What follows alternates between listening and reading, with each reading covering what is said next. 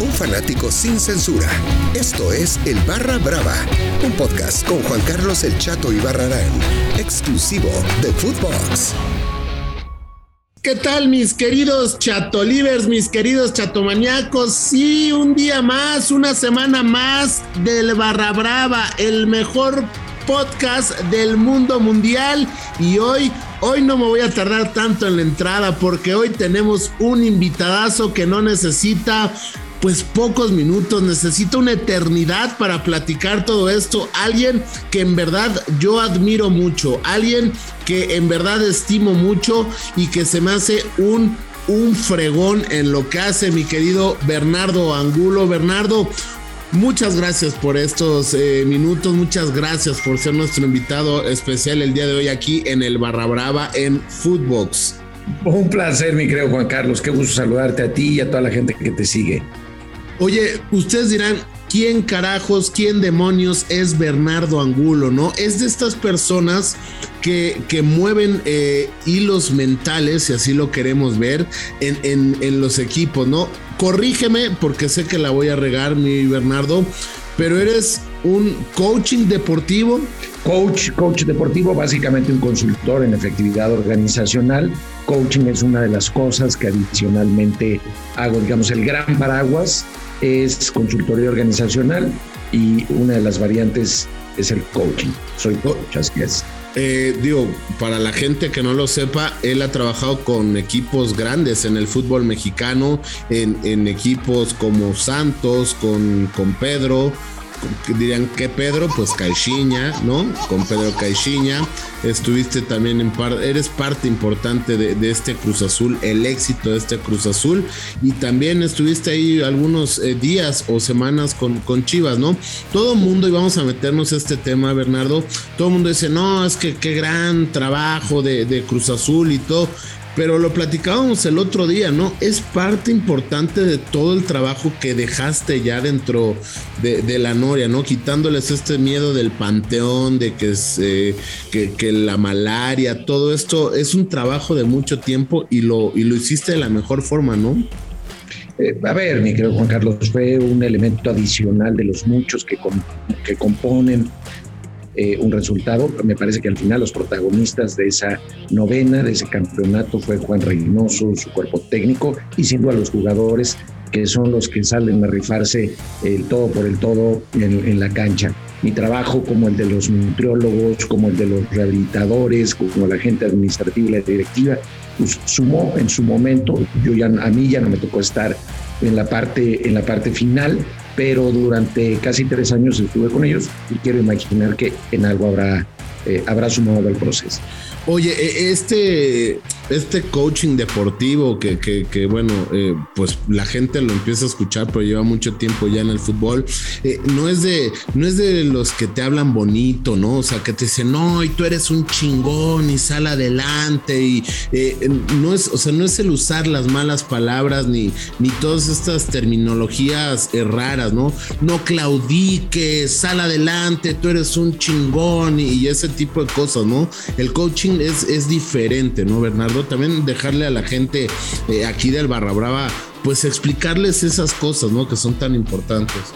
Claro, Juan Carlos. Mira, a, ver, me parece que el coaching eh, no es en lo absoluto, como bien dices, una solución de paquete de sobre, de microondas, que simplemente le aplicas como maruchan un poquito de agua, minuto y medio y está listo eh, para comerse. Esa me parece que es una simplificación que como cualquier otra herramienta eh, le puede hacer mucho daño a la persona que la recibe, puede mandar un mensaje muy equivocado y desvirtuar el propósito de una herramienta poderosa que pretende sumar a la vida de las personas, pero desde una visión mucho más integral y holística y por supuesto no reduccionista de eres un campeón, tú puedes, simplemente es cuestión de que lo decretes, de que le eches ganas, de que te lo creas, de que te visualices y ya lo lograste. Me parece que como cualquier otra plataforma de desarrollo de habilidades, requiere mucho tiempo, mucho esfuerzo, mucho sacrificio y no es una situación que va a dar resultados de un día a otro, eso te lo puedo asegurar.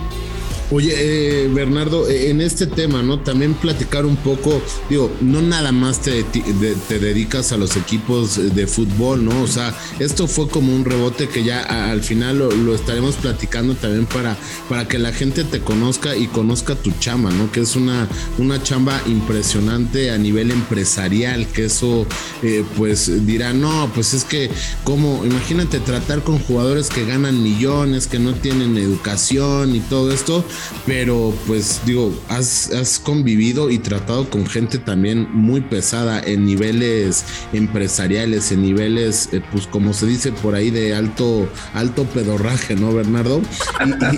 Y, este, y, bueno, pero eh, ¿cómo, ¿cómo convencer a los jugadores? O sea, no digo que todos, ¿no? Pero ¿cómo convencerlos de, llevar un, un entrenamiento invisible, como se le llama?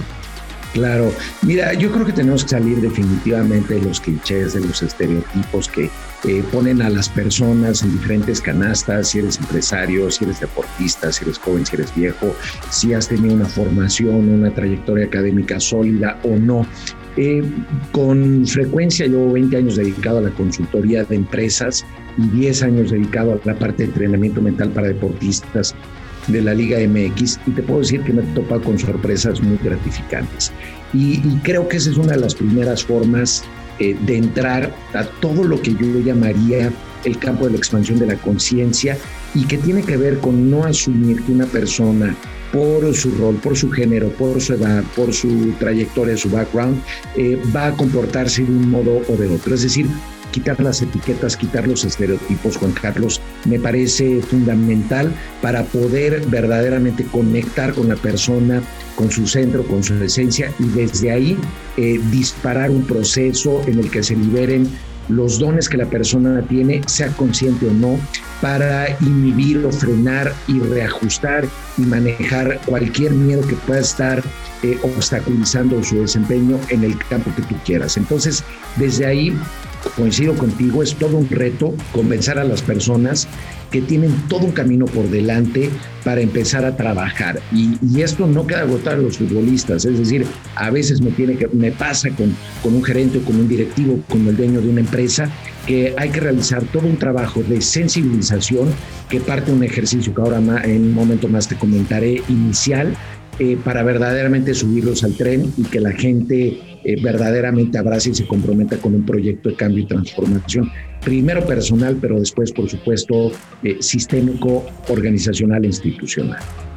¿Y quién, quién fue de, esos jugadores que más trabajo te costó, Bernardo? O sea, en, Santos, digo, quien, te lleva Santos es increíble, ¿no? Que cuando lo platicamos, cuando lo platicas y lo escucho en entrevistas eh, que has dado, el tema de que te ha llevado Pedro Caixinha, ¿no? Un hombre bastante fuerte, de carácter, bueno, al final, eh, pues... Eh, forcado en Portugal, ¿no? Una persona con que a lo mejor piensas que no trae este entrenamiento invisible, pero ¿quién de todos estos fue el, uno de los jugadores que más trabajo te haya costado eh, el que aceptaran este entrenamiento invisible?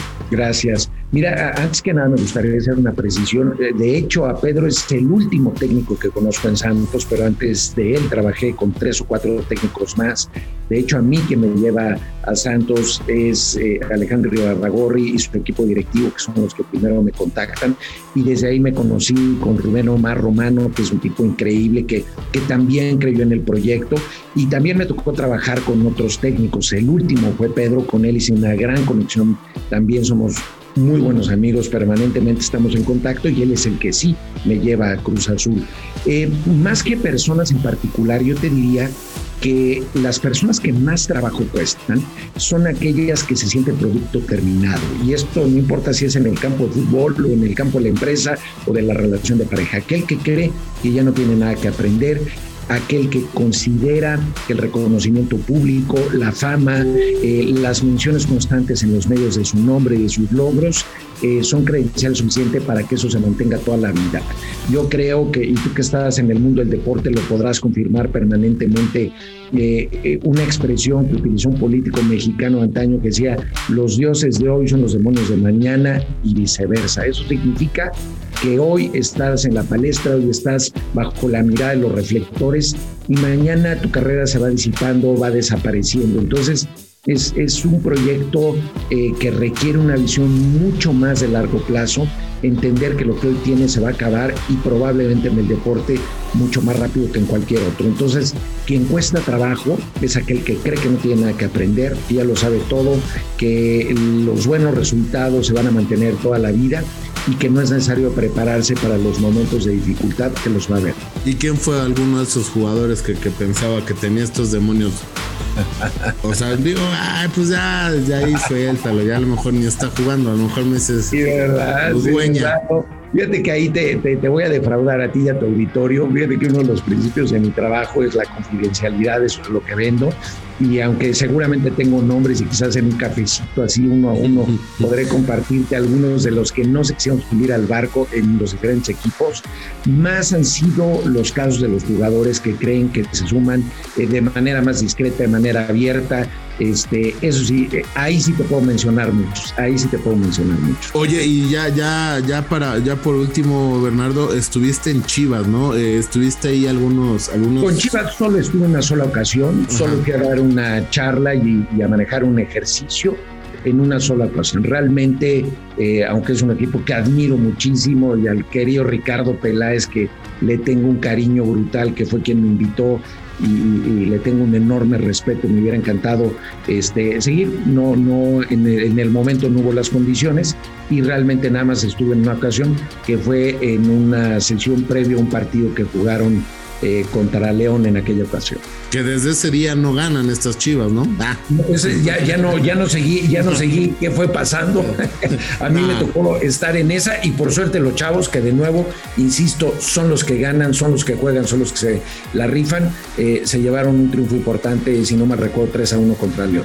Oye, y, esta, esta es muy importante, ¿no? Este es un podcast que lleva toda la, la comunidad latina allá en Estados Unidos, y nos escuchan en todo el mundo, ¿no? Pero eh, mentalmente eh, eh, los americanos por el trabajo que traen desde la escuela, desde primaria, high school, todo esto, mentalmente los gringos están mejor o la MLS tiene mejor, eh, ¿cómo lo puedo decir? Un mejor tratamiento mental para el deportista que en México, que en México nos falta muchísimo, ¿no? O sea, te digo que la gente dice coaching y piensa que es un brother que va a decir, no claudiques, eres un chingón, ¿no? O sea, mentalmente la MLS, el deporte gringo está mejor preparado que el mexicano, Bernardo. Mira, definitivamente eh, la cultura americana y más allá del deporte es una cultura que de manera natural y en su DNA tiene, eh, digamos, imbuida de una manera muy fuerte todo este el tema de programaciones hacia el éxito, ¿no? Creo que la cultura americana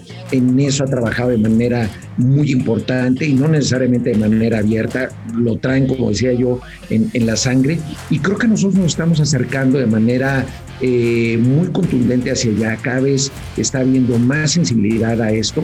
Yo en lo personal cada vez cuento con más jugadores y personas que están interesados en, en entrarle a esto. Y yo te diría que nos, estamos acercando, perdón, pero sin duda, eh, sin duda eh, los americanos, los, norteamericanos tienen un, patrón de respuesta y de entendimiento a lo mental y está menos prejuiciado.